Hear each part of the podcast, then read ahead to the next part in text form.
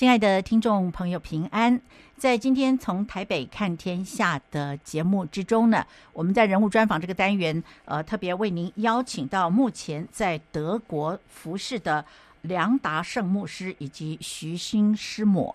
那么，梁牧师夫妇呢，目前是在德国的欧洲校园事工 ECM 这个宣教机构服侍。我们真的是非常高兴，也感觉到非常荣幸啊！今天能够直接与台湾相隔千里，目前在德国的梁牧师跟师母来谈谈两位如何在欧洲关怀华人的过程。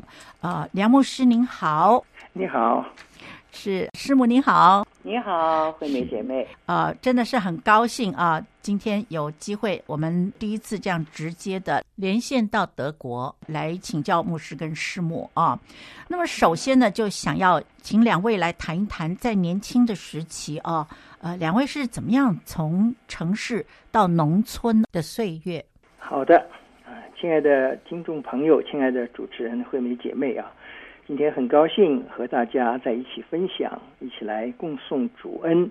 我叫梁达胜啊，我太太啊是我师母叫徐欣。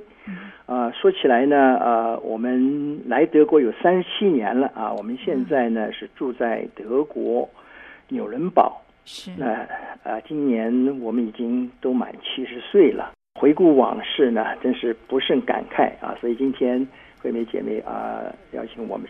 一起来分享，所以有的时候，呃，我们都觉得一言难尽，不知从何说起啊。好，那我们就还是想，是那就从头吧。是啊，我呢是出生在香港啊，我太太呢是出生在上海。那么我从小呢随父母呢就回上海啊，因为那时候啊回回国参加建设啊，然后呢啊在上海长大。那么我们读完初中一年级以后呢啊，也就是说。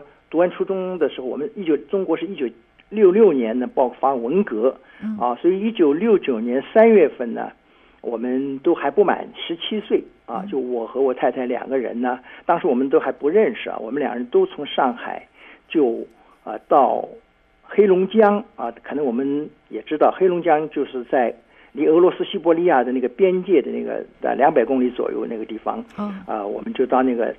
那边的农场呢，去接受啊所谓的上山下乡，接受贫下中农的再教育。嗯，啊，那这对我们来讲呢，我们我我在那边乡下待了将近八年，啊，那我太太是待了将近七年。是，那那个地方呢，呃，我们呃经历了把我们的一段年轻的时段啊，我们年轻的一个很重要的一段时间呢，就是我们在那边度过。啊，要现在回想起来呢，呃，那个时候战天斗地吧，啊，那个时候最冷的时候，冬天是呃冰天雪地啊，零下四十度啊，穿棉袄棉裤啊，那个很冷，那个戴大棉帽子，整个那个鼻眼这个地方有只要有呼吸的地方全都结冰的啊，那个时候冬天要戴口罩，哎，不是防是 防这个瘟疫啊，那个时候实在是太冷。是，都是脸和眉毛这个地方都是有冰柱的。嗯，那么当时呢，实际上是在种地啊，但是我们说起来呢，说的很好听，叫修理地球。啊，我记得回回过头来说，一个月我们吃一能吃一次大米饭，吃一次肉。啊，平时都几乎没有菜啊，就是吃那个玉米面的窝窝头。是啊，那么最艰苦的其实是夏天了，割小麦，抢收小麦。嗯，那个时候都没有什么机械，就。我们就是弯着腰割麦子啊，早上三点半啊，那个口号是早上三点半，地里两顿饭，晚上看不见 啊。那当然，呃，年轻的时候我们呃吃过一点苦啊，嗯、我们也种过菜，开过拖拉机，嗯、啊，我和呃我太太我们都参加过呃文艺小分队啊。那他呢，大概跟我也有一个大致的这样一个经历，嗯，啊，那当然这段时时时间来讲，对我们呃。某种意义上来讲，是失去了最宝贵的那段学习啊，这个的机会啊。我因为才念了初中一年级，啊，所以我就我们，但是回想起来呢，在这一段时间里面呢，我们呃，上帝是对我们有所预备，因为在那个时候啊，我们开始呢，就对于自己的现状啊，对中国的现状其实有所了解，啊，觉得中国这老百姓真的是太贫穷、太艰难了啊，我们自己是感同身受。啊，那一方面呢，我也自己觉得呢，我开始对自己的人生呢也有所思考。嗯，说我为什么呃出生在香港会回上海呢？后来又到黑龙江来呢？嗯，那我自己呢？虽然是从小读书很好，也那个那个也考上了呃上海的重点中学，可是才念了一年书，啊，我这个中学都没有真正的毕业，没有一技之长，嗯，我将来靠什么立足生活生存呢？这就就是自我认知的有这样的一个感觉嘛啊，嗯，那么我我自己应该做什么呢？怎么样来适应将来的社会变化呢？啊，所以这个时候真的是感谢主，让我也因为我母亲父母都是知识分子，他们就是说。你不管怎么样啊、呃，你要开始啊学习，啊也要努力的工作啊，就是他们都是鼓励我，特别提醒我呢，三十岁以前不要结婚，嗯、因为那个时候如果在农村一结婚就一辈子在农村了，就不能出来了，啊，就让我要等待机会。所以呢，我那个时候我就每一年回去上海一次嘛，我们探亲，我们就回上海，我妈妈就呃教我外语啊，然后我自己就那个借了很多的数理化的那个。中学、高中的那个书啊，什么我自己就开始自学啊。我带了一大摞的书，几十本书从上海带到农村去。每天干活晚上啊，呃或者休息的时候，我就拼命来自己看书啊。一天呃从早到晚，除了干活就是看书。那我也后来也在上海有也是嗯有机会就学了两学了一个月，一个月吧，就是跟人家学学小提琴。后来第二年又开始改学大提琴啊。我自己的想法是我。要自学成才啊，完成这个高中毕业所需要的所谓的课程。那那个时候的，其实那个时候的唯一的一个盼望就是说，希望国家啊往良性发展。有一天我可以上大学啊，上大学是当时我唯一的可能的出路啊，就离开农村，改变自己的命运。是，所以我想这个对我来讲是一个很艰难的一个认知的过程。可是我当时就啊，那几年我我真的是呃也。也也是很辛苦吧，应该这样讲啊，就是一方面努力的工作，也要表现好啊，人际关系啊，那个工作表现，但是一方面我自己就自是自我的装备啊，所以那个我相信，在那段时间里，我也读了一些历史书啊，一些包括我也听听了一些电台的广播，嗯。啊，当时就是也有呃听到台湾的这个呃。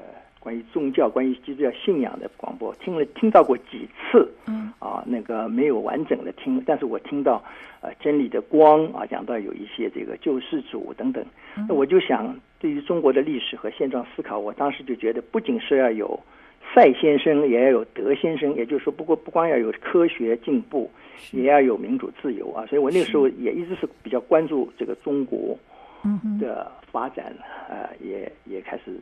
纵观世界吧，先这样讲。呃，我虽然人在农村，可是我想啊，毛泽东时代的那个后面的变局呢，会有一个翻天覆地的改变啊。所以后来确实是就开始了改革开放啊。那我们离开农村的时候，也是改革开放的那个可以上大学的这样一个过程。嗯。啊，那但是呢，在当时我因为年小年纪小嘛，十六七岁啊，那个确实在那里看到，也看到了一些社会和人的黑暗面啊。那我们那时候是讨论是人的本性是恶还是善呢？嗯啊，后来我才知道啊，我们都是悖逆上帝的罪人。啊，当然那个时候我也是憧憬啊，对爱情有憧憬。嗯，可是呢，呃，也不敢呃涉入这个爱情是禁区啊，就是这个，嗯、呃，真的要结婚就真的安家的话，那就那一一辈子就要留在农村。那时候其实留在农村也不是不好啊，但是呢，就觉得自己的前途就很很很暗淡啊。那个那时候的那时候的理念，那当然今天回过头来看看很多的想法，也是也蛮好笑的啊。我想艰苦的体力劳动呢，锻炼了我的我的我和我太太的坚韧和意志嘛啊。但同时呢，是每一年啊，从七三年开始，每次有那时候有所谓上大学的很极少的名额，每次上大学落空，我自己自己我觉得我自尊心也受挫，对前途命运的迷茫啊。对于这个社会习俗的一些厌恶等等啊，我其实呃是非常的嗯失落啊，有一段时间非常失落的。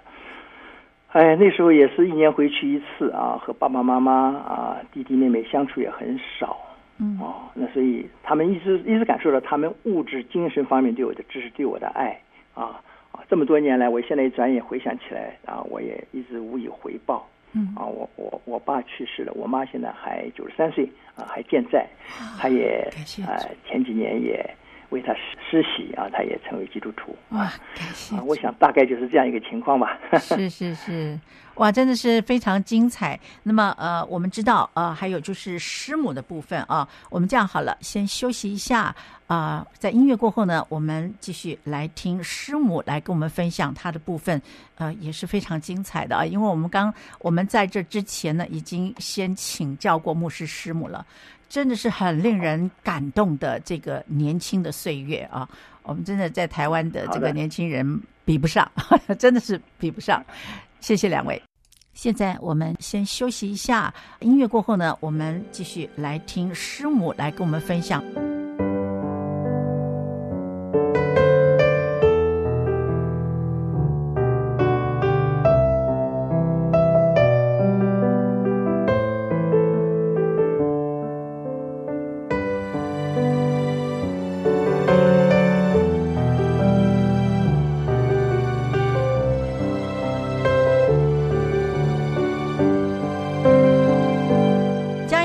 播网台北 FM 九零点九，您现在所收听的节目是从台北看天下，我是涂惠美。那么我们今天呃为您邀请到的这一对特别来宾呢，是目前在德国宣教、旅居德国的梁达胜牧师啊，他们是欧洲校园事工 ECM，也就是呃在德国的一个宣教机构。梁牧师跟师母都在这里服侍啊。那么我们刚才所听到的呢，是梁牧师真的是非常精简的啊，把他在黑龙江啊十六七岁的那一段时间呢，心中的想法，那时候的际遇都很清楚的告诉了我们。那么接下来呢，就想要请梁师母呢，您好不好也来跟我们分享一下？您本来在上海嘛，牧师说过了啊，也是去了黑龙江。那么呃，在那个地方，你是呃在那里是怎么样过的呢？好的，呃，主持人好，大家好。那其实我跟我先生呢，我们俩经历比较相似，因为都是。家庭出身不好，又是赶上了这个文化大革命，那时候上山下乡的浪潮，所以呃就被都被呃身不由己的被历史的浪潮给带到了黑龙江。那因为那时候年龄还小嘛，从来没有离开过家，然后就这个火车要坐三天三夜，而且是硬卧，坐在那里一动不能动啊、呃，然后呃。到了黑龙江最北边，就火车终点站的地方，前面都没有铁路了。然后下来以后呢，还要坐汽车，那路也没有好好的路了，就颠得不得了啊！然后就还要颠一个多小时才到农场。到了农场，呃，结果就是这样一排这种砖瓦房了。嗯。然后我们差不多五十个女生。住一个大桶铺，就一个一个呃大房间啦，对面都是大铺的炕啦，嗯，烧火炕。哦，那么 头一天晚上，我这个印象很深，嗯，就是去的这些上海姑娘，嗯，大家都一起在那里那里痛哭的在唱。那时候上海有有一个沪剧啦，就是呃盼星星盼月亮啊，盼到妈妈你今天 呃到上海。妈妈呀，快快救我出火坑！都是一些呃呃姑娘的年轻的孩子啊，哇，唱的时候就一边哭一边唱，都不知道这样的日子，呃，刚刚开始，什么时候是个头？真的是前途是一片渺茫。是啊，那么接接下来就是干农活嘛，嗯啊，干农活那都是以前我们都从来都没有做过的事情，啊，那么。当然也是呃吃了不少苦，嗯，那么呃好在呢，我小时候呢，我学过舞蹈，后来那时候就被农场总部呃选进了文艺宣传队啊，那么所以呢就有这样的一两年时间呢，就是专门到各地去巡回演出。后来呢，我又呃我蛮喜欢书法。就利用一些业余时间呢，总是自己练书法。后来又被调到厂部的宣传科搞宣传，专门写大字快了。因为那时候，呃，文化大革命还没有过去嘛，很需要。嗯。后来呢，我也呃有上学的机会，呃，上学以后呃学了医，呃毕业以后我就分到了在哈尔滨的黑龙江中医学院在那工作。是。然后在那个期间呢，我就认识了我的先生啊，梁大胜。是。那么呃，现在其实回顾呃，因为那时候呢还没有信主，然后到德国来以后信主以后呢，其实回顾过去这一段历史，觉得其实真的是只有感恩了，就觉得神其实在我们。还不认识他的时候，啊，就已经在装备我们了。苦难也是一种装备。那时候虽然在一个又一个的难处中都能够走过来，啊，因为那时候其实去的知识青年也有不少，有自杀的啊，有被动性的啊，遇难的啊，或者在受一些各方面的一个凌辱了。那我这种神保守我一直还都是平安吧啊。是。那么。后来到了在哈尔滨呢，因为我们俩认识呢，是因为他在哈师大读书，读中文系，嗯，然后他班里有一个同学，其实呃也是我认识的，嗯，那么他呢就觉得我们俩都是上海人啊，嗯，那么好像有很多相似的地方，所以呢就介绍我们俩认识了，嗯，那我们俩那时候。认识以后呢，倒是真是觉得，因为我们俩都是因为家庭出身不好，呃，从小到大都受过各种各样的歧视啊，哦、各方面的啊。是。那么我那我们俩既然这个家庭背景这么相似，都是受歧视的，嗯、那么两个人在一起，那谁也不用歧视谁嘛。是。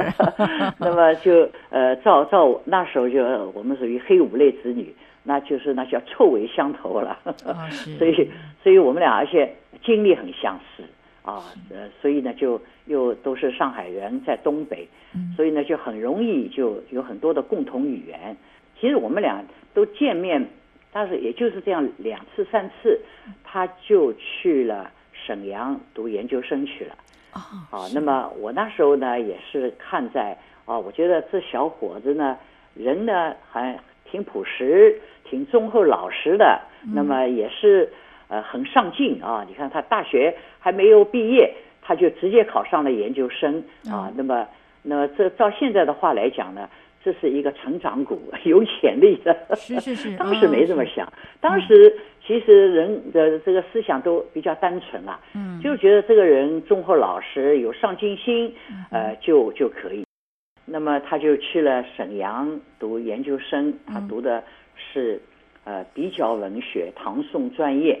那么我们俩就在两地了，一个在沈阳，一个在哈尔滨，就开始了书信恋爱。哦，那么一天一封信。哇，那么一方面呢，就是人啊，就是呃，距离产生美感嘛。啊，对对对对。那么一方面写信都可以专门挑好听的说嘛，是吧？是。呃，所以。所以就呃很快啊，就一天一封信这样的这呃书信恋这个恋爱就开始了，啊，后来就也就很自然的，我们呃一年多一年多以后，然后就呃我们就呃在沈阳登记，然后又又回了上海，就是正式结婚了。嗯嗯啊，那么那然后呢，结婚以后呢，他沈阳研究生毕业呢，就按照国家干部待遇，呃。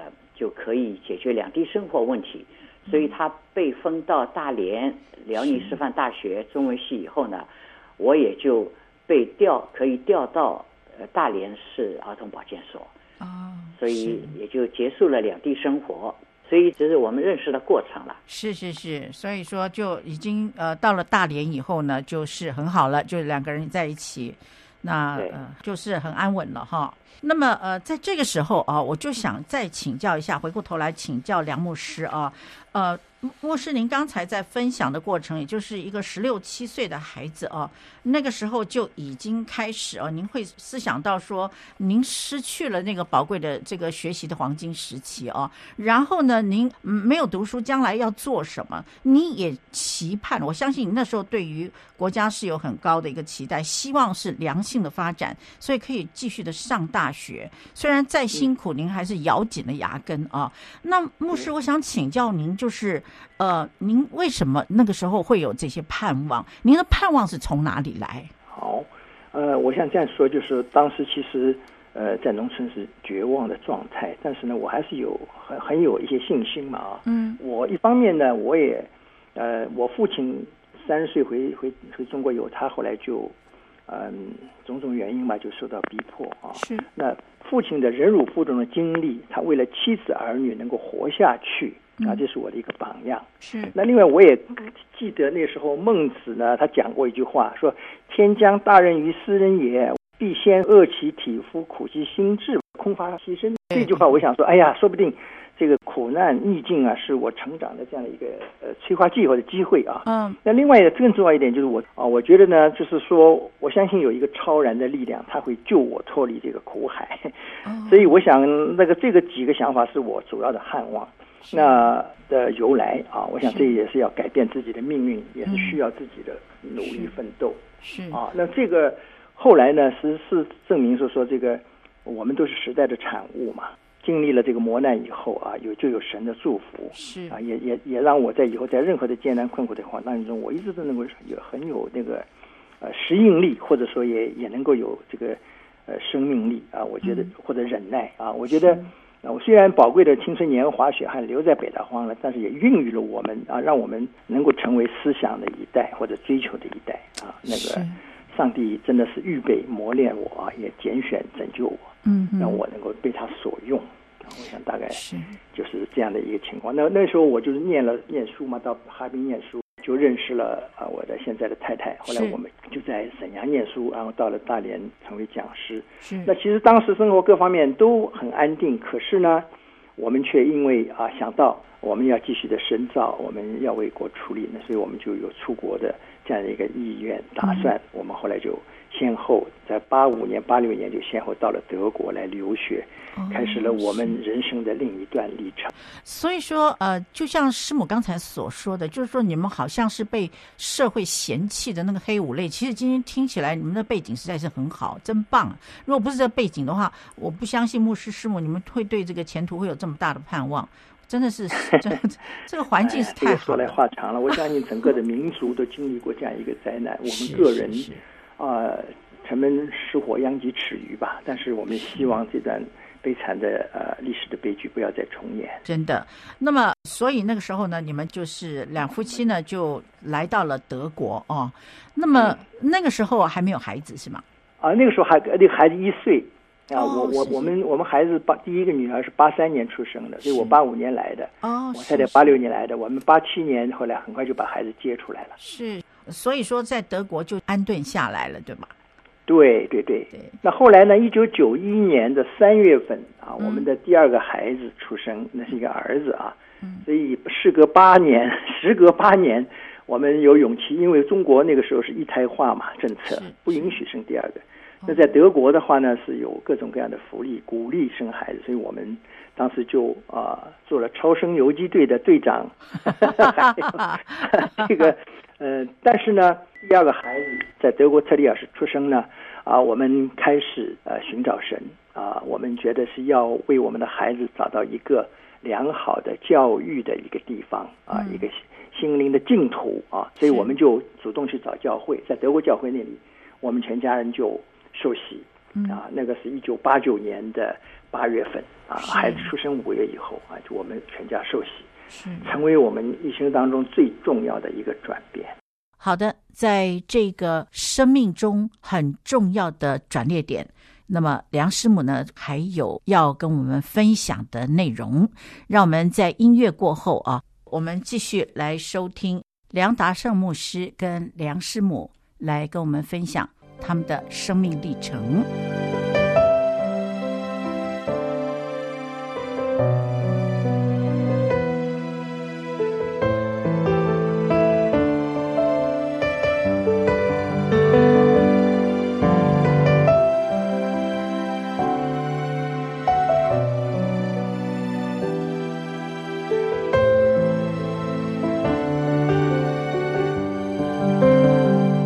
欢迎 Love 联播网台北 FM 九零点九，您现在所收听的节目是从台北看天下，我是涂惠美。我们今天所邀请的呃这一对特别来宾呢，是目前旅居在德国的梁达胜牧师夫妇。那么他们是欧洲校园事工 ECM 在德国的宣教机构服侍的这一对牧者。那么刚才梁牧师分享到，一九八九年八月全家受洗。梁牧师说：“这是生命之中非常重要的转捩点。”那么梁师母对这件事情回想起来，她还有要跟我们分享的。我们来听听梁师母的分享。也是因为我们的信主呢，其实跟我们这个儿子出生有关。因为那时候呢，呃，其实我们俩年纪也不小了，已经呃三十九岁了啦。因为在国内都只能是生一个孩子嘛。然后到德国来以后呢，因为那时候很多留学生都因为八九民运的这个历史原因呢，是就都留下来了。哦，留下来以后呢，就很多的留学生呢就开始生第二胎，因为觉得生活稳定了吧啊。嗯嗯。呃，在在德国也是很鼓励生孩子的，所以我们那时候也就赶了一个浪潮啊，赶了个末班车，啊，就想我们是不是也再生一个啊？嗯。然后呢，因为第一个是女儿嘛，第二个呢，我先生就觉得好像呃也是希望生一个男孩啊啊，生个儿子，结果真的就怀孕了，然后呢，呃也生了一个儿子。那时候就觉得好像这冥冥中有神哎，他知道我们的心愿啊，然后就这样就成全我们啊，嗯，就觉得很感恩，但是又不知道这个神是什么样一位神在哪里啊，嗯，但是那时候其实。神已经进入到我们心中了，他已经开始启示我们了啦。是，然后就以后就呃一步一步的，后来我们就从呃那时候我们在特里尔，德国的一个马克思的一个故居，一个小城市，就搬到了纽伦堡，因为我先生那时候他要到纽伦堡大学来读他的比较文学的一个博士学位。嗯嗯，那么就搬过来了。搬过来以后，然后儿子就在这儿出生。然后儿子出生，我们因为儿子出生，我们呃慢慢就信主啊。然后呢，在纽伦堡呢，那是纽伦堡那时候正好是呃刚刚开始有一个查经班，嗯啊，一些台湾的、香港的和呃国内来的，就浙江的一些弟兄姐妹，他们开始有一个查经班，嗯，然后呢，我们就在这个查经班里边。呃，后来就变成了现在的教会嘛啊，其实我们就是在纽伦堡，在当初的这样一个查经班和、嗯、到教会，慢慢和和教会一起成长起来。是，感谢主。其实回顾过往这段自己的经历，就觉得真是感恩，真是神一直在看顾我们。是，真的是很棒啊！啊、呃，我记得呃，牧师师母啊，在我们先前聊天的时候呢，也提到，就是说。啊、呃，两个孩子真的很可爱哦，婚姻的生活也很美满。然后呢，是全家一起受洗的，所以那个时候是教会建立了以后，然后你们就呃全家一起受洗是吗？其实那时候我们因为儿子呃出生，我们就觉得有神啊，嗯、然后呢，我们就去找教会。当时我们在特里尔呢。其实是一个天主教的一个为主的一个城市啦。德国是每一个城市都有不同，有的城市以天主教为多为主，有的城市以基督教为多。那特里尔呢，它它是主要是以这个天主教为主。那我们就去找了教会，我们就希望能够受洗。结果教会的牧师呢，就感觉到蛮意外惊喜的了啊，因为呃，因为现在传福音很难嘛啊，你传很久也不见得有一个人愿意信，那还有这样愿意自己撞到枪口上来，主动要求来受洗的啊，是，所以呢，就给我们全家受洗。哇！但是我们全家受洗的时候呢，其实我们还不是很明白，嗯啊，还真的没有很没有完全认识神了，那时候也不懂天主教、基督教有什么区别。是，那么我们就去打电话问了我的舅舅舅妈，嗯，我舅舅舅妈那时候已经在纽伦堡了，他们是基督徒，我们就问他，我们要受洗，你们说是在天主教还是在基督教教会受洗？他们说他们是基督教，所以呃，所以那我们想啊，那我们就。我那我们也在基督教吧啊，呃，不要一家人因为这样的宗教信仰，呃，到时候 打起来了哈。对对对。所以我们就就就是这样在呃基督教教会就受洗了。是。啊，后来真的真的这也是呃特别有意思啊，真是神的带领啊，这一步一步的啊。然后那时候有一对宣教士夫妇，嗯，他这个牧师叫魏克勤，师母叫魏呃林秋如，他们那时候。是在台湾校园团契，就信主传道人啊，嗯，他们就那时候来到德国做宣教师，哎，在我们附近有一个查经班，我们就在他们那个查经班里边，真是呃慢慢明白了神，认识了神。哇，真棒哎，都是一家人，真的太棒了。在台湾校园团契是非常有名的，都是信仰很坚定、非常爱主的传道人。到了德国去，正好就碰到了牧师师母。好，那这一段时间里面哦，据我了解，梁牧师不只是读博士嘛，哦，后来梁牧师是不是也工作的很成功，是吗？啊，那个很成功。其实从现今天眼光来看呢，确实是神的祝福了。但是呢，是是是重要的是，呃，我们通过这样的一个在公司里，在德国公司保险公司里面做事情啊，那后来我们也曾经啊开过餐馆，是。那么两方面同时进行嘛，确实是对我们的服饰主，对于我们的人生呢，确实是一个很好的预备。啊，那我们呃刚才师母讲到，就是说，其实我们。九一年我儿子在特利尔出生，后来九二年我们搬到呃纽伦堡来啊，那么我们就开始参加查经班，包括也参加主日敬拜啊。是。那么逐渐的啊，就是对圣经和真理呢，就进一步的这个有认知啊。嗯、那么最初几年呢啊，我们就是一边就代职服侍嘛，一边是在教会里有一些服侍，嗯啊，一边呢也就是为生活和事业奔波啊。所以那个时候其实我们。就是作为一个一般的基督徒，我们其实是也在啊慢慢的成长，成长很慢，应该这样讲。可是那时候呢，因为呃年轻好胜嘛，也是想打打事业基础，多赚点钱啊。当时就有一句话，我记得是说：先求生存，再求发展。啊，基本上就是在那个很世俗的这样一种观念呢，啊，就是说。呃，我们要多赚点钱啊，把两个孩子带大啊。嗯。所以我我们开过餐馆，然后呢，又在保险公司呢，那个业绩也很突出了啊。嗯。那我我是从最开始做，一直就是做到最高的业绩呢是六级了。那这个就是根据业绩啊，他的收入等等，这大概是这样的情况。嗯。那么当然。因为我是基督徒，所以我呢在那个过程当中呢，其实我也接触了很多的华人，也是参加了呃保险业的这个国家的这个专业的考试，得到了执照啊。所以那时候也上帝给我开路嘛，我就写了差不多有一百余篇的这个专栏文章啊，就是介绍保险啊、投资等等。是是。那同时也写了许多传福音的这样的专栏文章啊。那那时候我们的。德国有专业的这个华人的报纸，是那个跟总编关系也不错。嗯，那时候就在那里开辟了这个两个专栏啊。嗯，那么那时候也我们也所谓的说读万卷书行万里路啊，全家也去了大概差不多有欧洲这些国家或者美国啊哈，包括台湾，就我们大概差不多有去了二十个多个国家去旅行。是，那我是我自己在这个从各方面吧，从政治、经济、文化呀、民族的差异等等，对这个西方。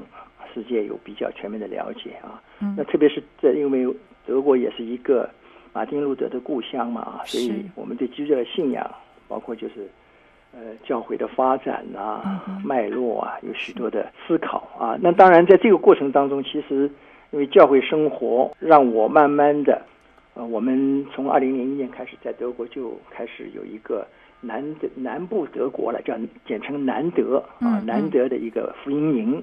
啊，二零二零一一年开始啊，每年就有举办一次啊营会，大概总有三百人左右参加。是，每年又接待来自世界各国的传道人，跟他们有很直接的接触。啊，那么那时候就他们也鼓励我们出来啊，放下啊这个手手头的工作，来全职做传道人。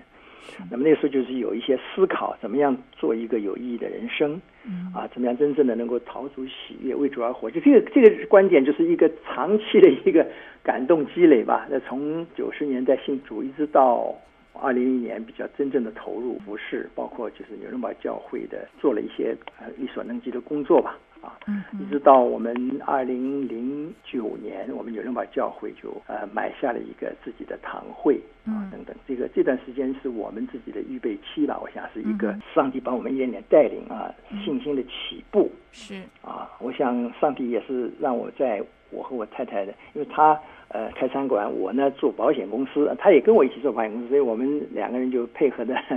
呃，很默契啊。那么孩子呢，也能够坚持到教会去啊，在从小就在教会长大，两个人都在教会里有钢琴的事情服饰是等等啊。那么嗯，感谢主，就是让我们有这样的一个预备的过程。嗯啊，随着年龄的增长呢，那我们慢慢慢慢呢，我们也有一些新的认知吧，啊，也开始有一些转变。是不是可以请牧师您来分享一下心境是怎么样的转变？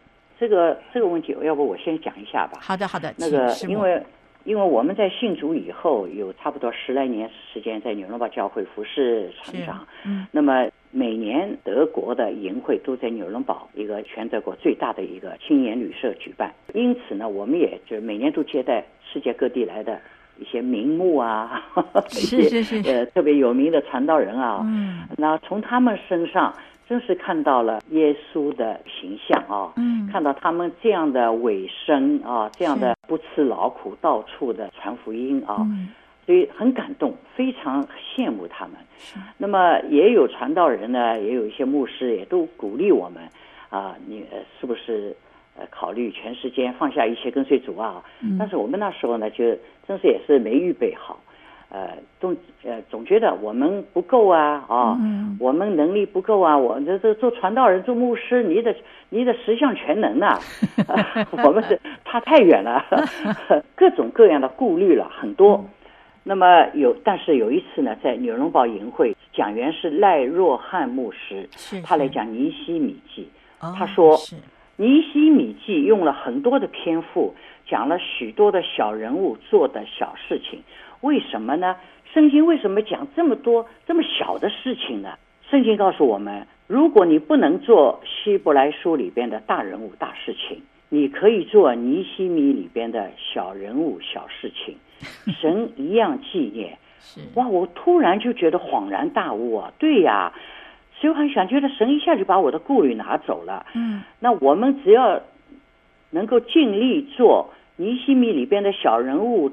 小事情，做神要我们做的事情，神一样纪念啊。是。然后回到家，我就把我的想法跟我先生讲了。嗯。没想到他跟我同感异灵哦。嗯。真这个真是感谢主，真神真的是很奇妙，一下就把我先生一直要努力赚钱的心翻转过来了。因为总觉得钱不够花嘛，对吧？